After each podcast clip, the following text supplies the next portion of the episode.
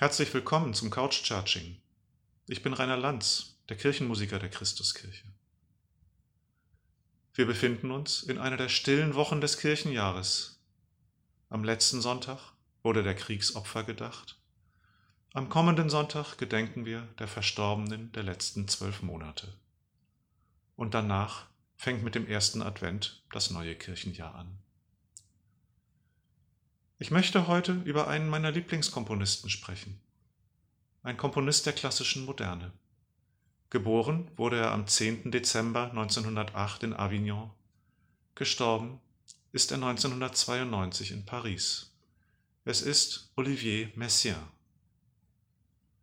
Im Alter von 23 Jahren wurde er Organist an der Pariser Kathedrale Saint-Trinité und hatte diesen Posten, selbst als er als Komponist Weltruf hatte, noch bis ins hohe Alter inne. Mir begegnete seine Orgelmusik als erstes im Studium, und schnell war ich davon so fasziniert, dass ich anfing, mich mit seinem Gesamtwerk zu beschäftigen. Und das ist umfangreich. Neben den Orgelwerken schrieb er Orchesterwerke, viel Klaviermusik, Lieder, Kammermusik und eine Oper. Vielleicht erinnern sich einige, dass Kent Nagano, ein Vertrauter von Messiaen, in diesem Mai in der Elfi dieses Opus aufführen wollte. Wie so vieles wurde auch das Projekt aus bekannten Gründen abgesagt. Schauen wir uns einmal in dem gesamten Opernrepertoire um, merken wir, dass Musiktheater fast immer um zwei Themen kreist, die irdische Liebe und Macht. Ein wenig anders bei Messiaen. Saint François d'Assise, der heilige Franz von Assisi, ist Titel und Thema. Das Leben des Heiligen bis hin zu seiner Aufnahme in den Himmel, vor allem aber sein unverbrüchlicher Glaube sind Inhalt von circa vier Stunden Oper. Und hier liegt einer der Schlüssel zum Verständnis der Musik des tiefgläubigen Christen Messiaen. Er widmet sein Gesamtwerk der Verherrlichung der Liebe Gottes. Ich spiele euch nun den Beginn eines seiner ersten Orgelwerke, L'Apparition de l'Église éternelle, die Erscheinung der ewigen Kirche. Messiaen entwickelte sich eine eigene Tonsprache, eigene Tonleitern, eigene Akkordbildungen. Und in diesem Stück können wir gleich einige seiner typischen Akkordfarben hören. In diesem Fall immer zwei, ich sag mal, schräge Akkorde, dann ein konventioneller Klang. Und wenn ihr mögt, hört einmal besonders auf die tiefste Stimme, den Bass. Er ist in seinem sich wiederholenden Rhythmus inspiriert durch altkirchliche Worte, die Hammerschläge des göttlichen Arbeiters, der die Seelen zu passenden Bausteinen für die ewige Kirche formt. Das Stück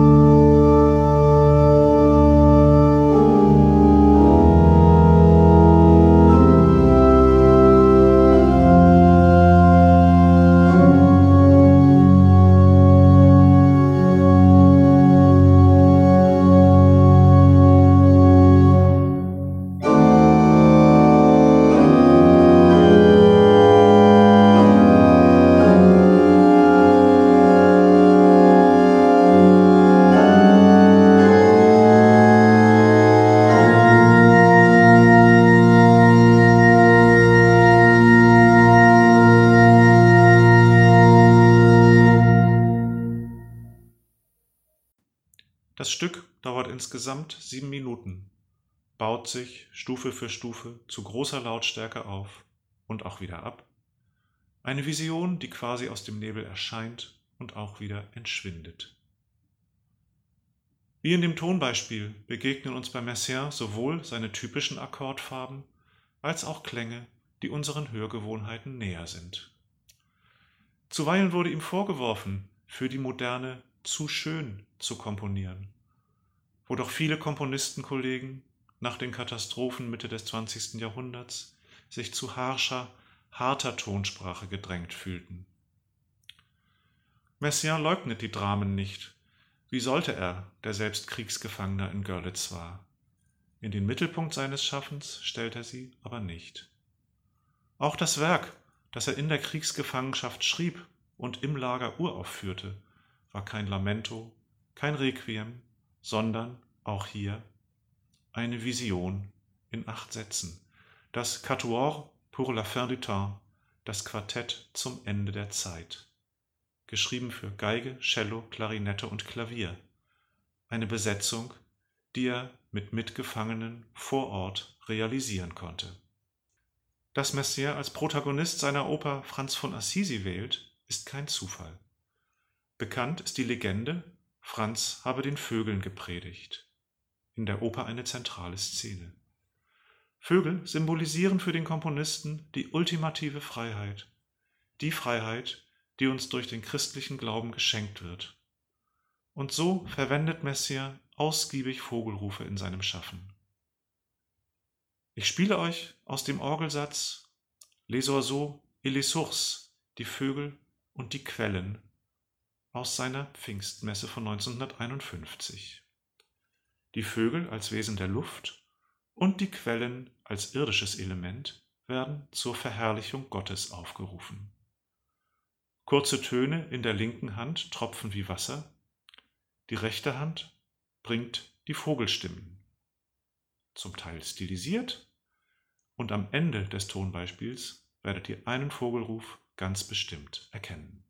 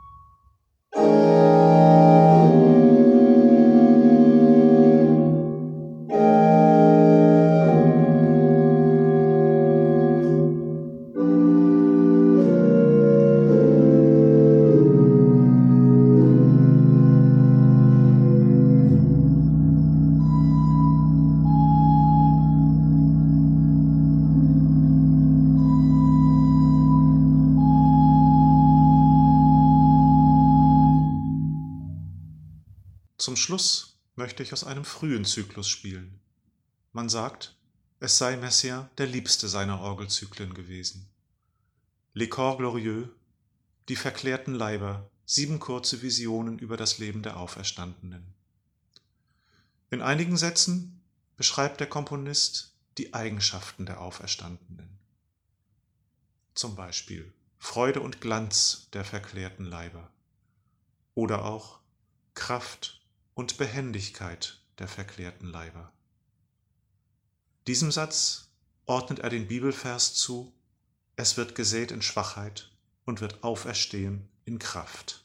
Und davon spiele ich jetzt den Anfang.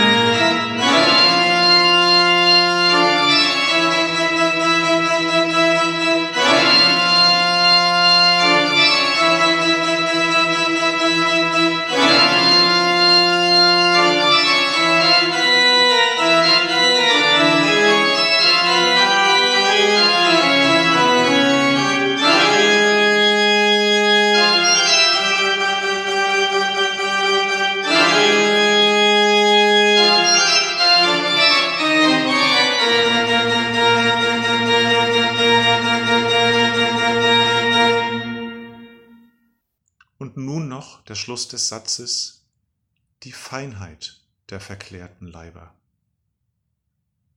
Wie das eben gehörte Stück, einstimmig, aber mit einem ganz anderen Ausdruck. Der Bibelvers, es wird gesät ein natürlicher Leib und wird auferstehen ein geistlicher Leib, wird von Messiaen diesem Satz beigeordnet. Und solltet ihr dieser Tage eines Verstorbenen gedenken, mag euch vielleicht Messiaens Sicht auf die Eigenschaften der uns vorausgegangenen inspirieren.